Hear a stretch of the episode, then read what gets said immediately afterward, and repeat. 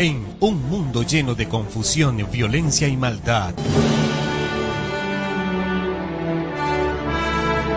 Hoy sí puedes tener luz en la oscuridad.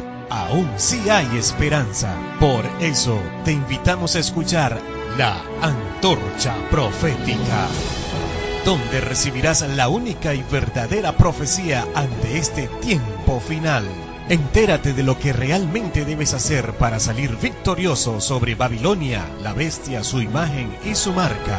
La antorcha profética.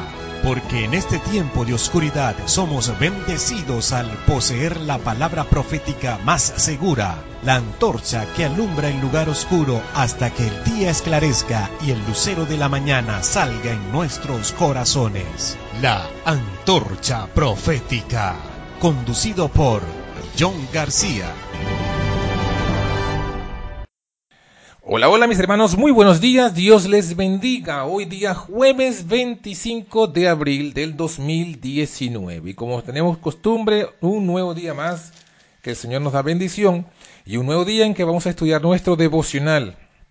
Estaremos estudiando un tema que será la apertura de nuestro día, nuestra comunión con el Señor, estudiar su palabra, ser como un buen veriano, escudriñar cada día las escrituras y recibir pues esta bendición. Hoy vamos a estudiar Galatas capítulo 3 versículos 15 al 18 donde se habla acerca de la ley y el pacto. ¿Sí? Eh, el nuevo pacto y la ley. Ese será el tema que vamos a estar estudiando esta mañana, tal como lo explica Wagoner en su libro El Evangelio o las Buenas Nuevas de, en Gálatas. Vamos a comenzar con una oración y luego entramos de lleno en el tema. Querido bondadoso Padre, que bueno en el alto cielo. Damos gracias, Señor, por este nuevo día, por la oportunidad que nos das de, de estar con vida, con salud, con fuerza, con ánimo, con gozo, esperanza y misericordia. Queremos pedirte en especial que nos bendigas, que seas tú quien nos ilumine y que en el estudio de este tema tan importante Seamos pues bendecidos contigo, con tu presencia y con tu sabiduría. Te lo pedimos en el nombre de Jesús. Amén. Muy bien. Gálatas capítulo 3, versículo 15. Hermanos, voy a hablar al modo humano. Un pacto, aunque sea de hombre, una vez ratificado, nadie lo anula ni le añade. Las promesas fueron hechas a Abraham y a su descendencia, a su simiente.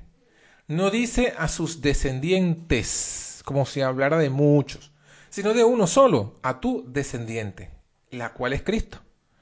Esto pues digo, la ley que vino 430 años después, no abroga el pacto previamente confirmado por Dios para invalidar la promesa.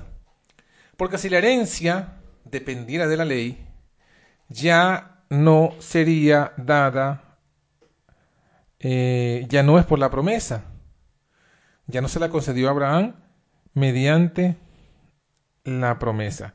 Eh, pero Dios, por la promesa, hizo la donación a Abraham. Bueno, hermano, miren, Abraham, aquí vemos que se le predicó el Evangelio de la salvación para todo el mundo. Lo creyó y él recibió la bendición de la justicia. Todos los que creen son benditos con el creyente Abraham todos los que son de la fe, esos sí son hijos de Abraham. Las promesas fueron hechas a Abraham y a su descendiente. Si la herencia dependiera de la ley, ya no se la concedió a Abraham mediante la promesa.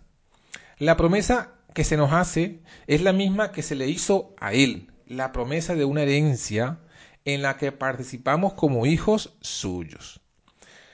Y también a su descendiente. No se trata de un simple juego de palabras, sino de un asunto vital. El tema controvertido es el medio de salvación. ¿Es la salvación solamente por Cristo? ¿Por alguna otra cosa? ¿O bien por Cristo y alguien más? ¿O alguna cosa más? Hay tres opciones. ¿Es la salvación? Uno, por Cristo. Dos, por alguna otra cosa. Y tres, por Cristo y alguien más. ¿O Cristo y alguna otra cosa más? Muchos suponen que han de salvarse a sí mismos haciéndose buenos. Muchos otros creen que Cristo es una ayuda valiosa, un buen asistente a sus esfuerzos. Otros aún le darán gustosos el primer lugar, pero no el único. No el único lugar. Ven en ellos mismos a unos buenos segundos. El que hace la obra es el Señor y ellos. Pero el texto estudiado excluye todas estas pretensiones vanas. No dice y a sus descendientes, sino a tu descendiente. No a muchos, sino a uno, que es Cristo. No hay dos linajes. Podemos contrastar la descendencia espiritual de Abraham con su, con su descendencia carnal. Espiritual es lo opuesto a carnal. Y los hijos carnales, a menos que sean también hijos espirituales, no tienen parte alguna en la herencia espiritual. Para los hombres que vivimos en el cuerpo, en este mundo, no es ninguna imposibilidad el ser enteramente espirituales. Tales hemos de ser, o en caso contrario, no seremos hijos de Abraham. Los que viven según la carne no pueden agradar a Dios, dice Romanos 8:8. La carne y la sangre no pueden heredar el reino de Dios, dice 1 Corintios 15:50. Por tanto, hay una sola línea de descendientes espirituales de Abraham. Solo una clase de verdaderos descendientes espirituales. Los que son los hijos de la fe, los que son de la fe. Los que al recibir a Cristo por la fe reciben potestad de ser hechos hijos de Dios, como lo dice Juan 1.12. Muchas promesas son dadas en uno. Si bien el descendiente es singular, las promesas son plurales. No hay nada que Dios tenga para dar a hombre alguno que no prometiese ya a Abraham. Todas las promesas de Dios son transferidas a Cristo, en quien creyó Abraham. Todas las promesas de Dios son sí en Él. Por eso decimos amén en Él, para gloria de Dios. Segunda de Corintios 1.20 hablemos un poco de la herencia prometida.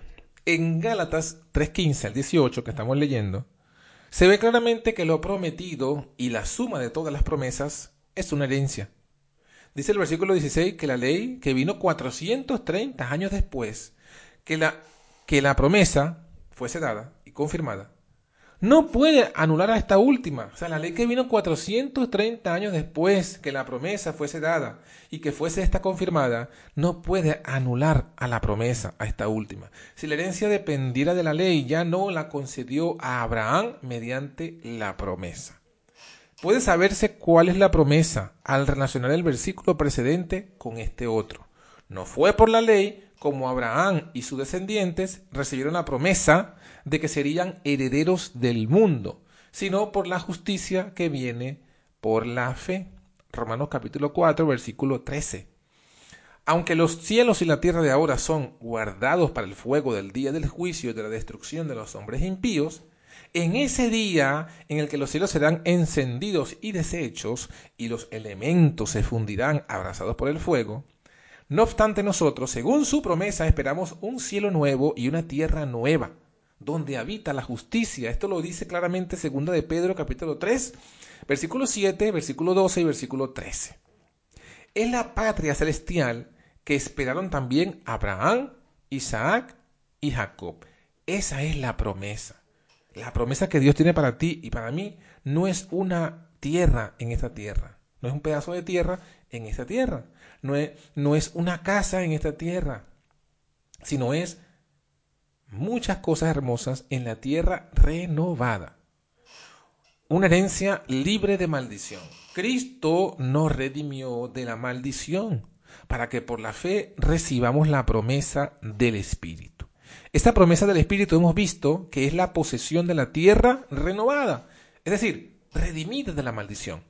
Porque la misma creación será librada de la esclavitud de la corrupción para participar de la gloriosa libertad de los hijos de Dios. Ya lo establece Romanos capítulo 8 versículo 21. La tierra recién salida de las manos del Creador, nueva, fresca y perfecta en todo respecto, le fue entregada al hombre en posesión. El hombre pecó trayendo así la maldición. Cristo tomó sobre sí la plenitud de la maldición, tanto la del hombre como la de la toda creación redime la tierra de la maldición a fin de que pueda ser la eterna posesión que Dios dispuso originalmente que fuera. Y redime así, redime a sí mismo al hombre de la maldición, a fin de capacitarlo para poseer una herencia tal. Este es el resumen del Evangelio. El don gratuito de Dios es la vida eterna en Cristo Jesús, Señor nuestro. Ese don de la vida eterna está incluido en la promesa de la herencia, ya que Dios prometió a Abraham y a su simiente la tierra en herencia eterna. Se trata de una herencia de justicia, puesto que la promesa de Abraham sería de que Abraham sería heredero del mundo fue mediante la justicia que viene por la fe. La justicia, la vida eterna y un lugar en donde vivir eternamente, los tres están incluidos en la promesa y constituyen todo lo que cabe desear o recibir. Redimir al hombre, sin darle un lugar en donde vivir, sería una obra inconclusa. Las dos acciones son partes de un todo. El poder por el que somos redimidos es el poder de la creación, aquel por el que los cielos y la tierra serán renovados.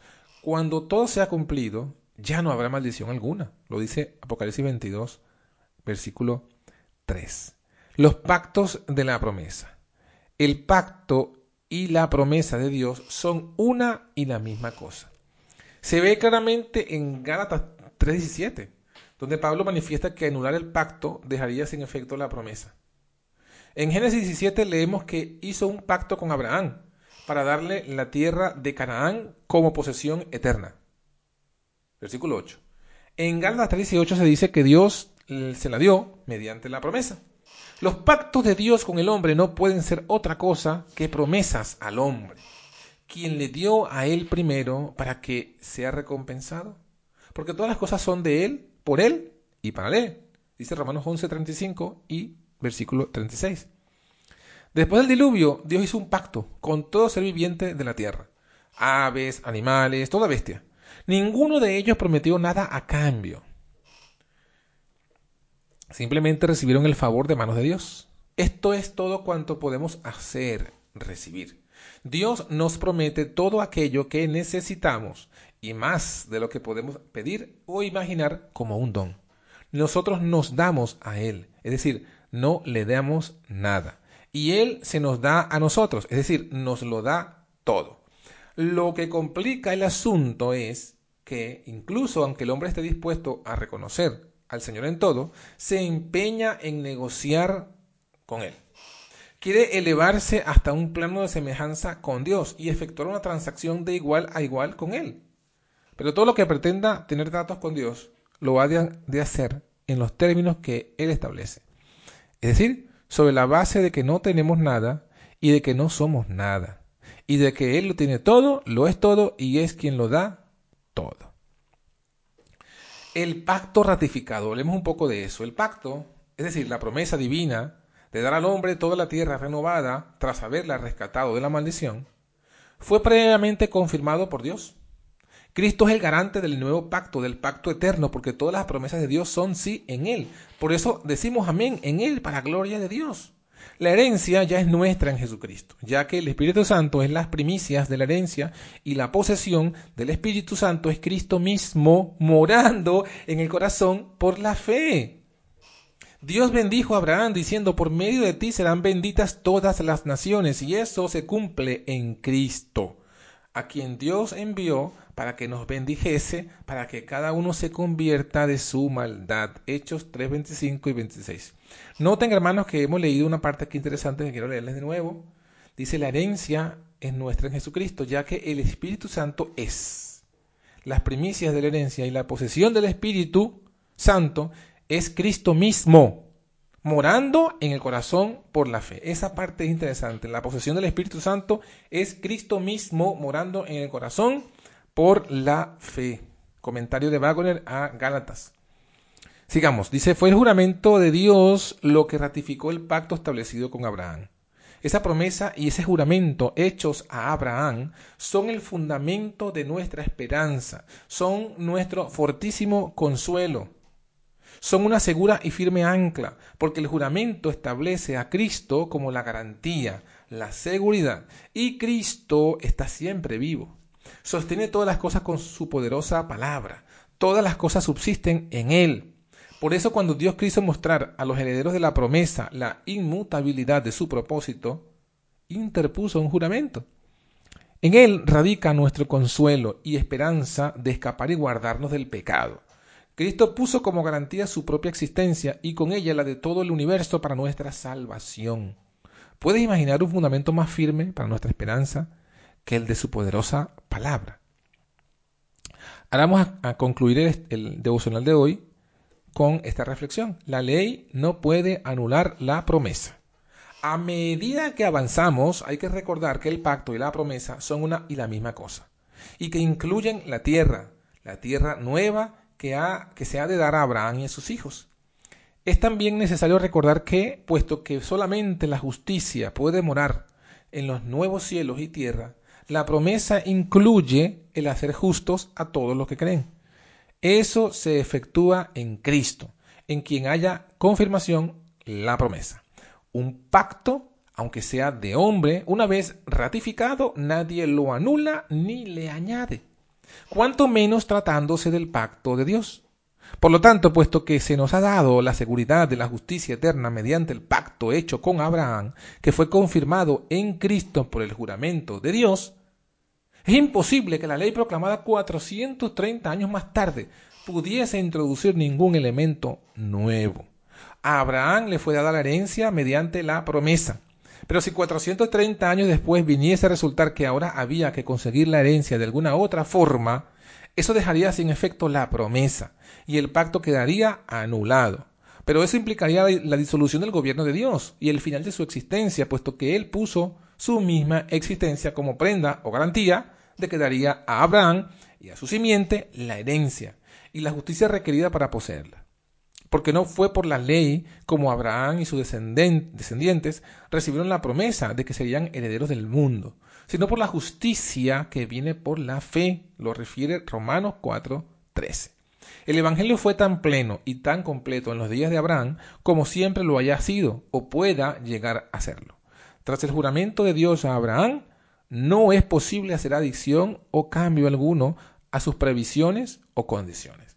No es posible restarle nada a la forma en que en la que entonces existía, y nada puede ser requerido de hombre alguno que no lo fuese igualmente de Abraham. Entonces, mis hermanos, eh, lo que tenemos que tomar cuenta claramente que hay un pacto. El pacto es la promesa, y la promesa es a Abraham y a Cristo. ¿Y cuál es la promesa de la herencia de la vida, de la, de la tierra renovada? una tierra con justicia, una tierra eterna. Esa es la promesa que Dios nos ha hecho a nosotros eh, a través de Cristo, porque es, eh, la promesa es para Abraham y para Cristo. Ahora, esa promesa es de su palabra, exclusivamente, su promesa, ratificada por la sangre de Cristo. Y nosotros lo único que tenemos que hacer es recibirla. La ley que vino luego no la puede eh, invalidar. La herencia no depende de la ley. La herencia depende de la promesa, de que recibamos la promesa, pues por la fe. Así que espero, mis queridos hermanos y hermanas, que este día tengas este pensamiento claro en tu mente, que la tierra que pisas no es la que Dios ha prometido. Esta tierra va a ser renovada y es la, esa es la herencia. Hay un arra, hay un adelanto y ese adelanto, esa, ese, ese probar ya algo de esa es Cristo mismo por su Espíritu. El Espíritu de Cristo en nosotros es las arras de esa es el adelanto de, esa vida eterna. Eh, y eso es lo que podemos sí disfrutar hoy, su Espíritu que nos viene a nosotros por la fe, la misma fe que nos hace justos, la misma fe que nos hace hijos de Dios, la misma fe nos llevará a la victoria. Pero esa fe no es más, no es más que creerle a Dios todo lo que Él ha dicho creerle todo lo que Él ha dicho. En el momento que nosotros dejemos de creer, dejemos de, de, aceptar lo que Él nos haya dicho, en ese momento perderemos, mis hermanos, perderemos esa justicia que viene por la fe. Perderemos todo lo que, lo que el Señor nos quiere dar porque ya no creemos. Abraham, Adán y Eva estaban viviendo en la tierra nueva, en la tierra sin pecado. Pero la perdieron por la incredulidad. Cuando vino Adán, vino el diablo y los les presentó otras ideas, ellos dejaron de creer lo que Dios les había dicho y creyeron a, a, Lucifer, al diablo. Y a causa de esa de, de, de, la incredulidad hacia lo que Dios le había dicho, fueron expulsados de ese paraíso. Ese, paraíso que, estará establecido nuevamente en la tierra renovada puede ser nuestro, solo si creemos. Creer todo lo que salga de la boca de Dios. Que mi Dios te bendiga en este día, te guarde, te fructifique y eh, sigamos adelante, hermanos, sigamos adelante, escudriñando y creyendo cada día la palabra de nuestro Dios. Que Jehová te bendiga y te guarde, haga resplandecer Dios su rostro sobre ti, tenga de ti misericordia. Dios alce a ti, hermano y hermana, su rostro y ponga en ti la paz. Bendición. Hasta mañana.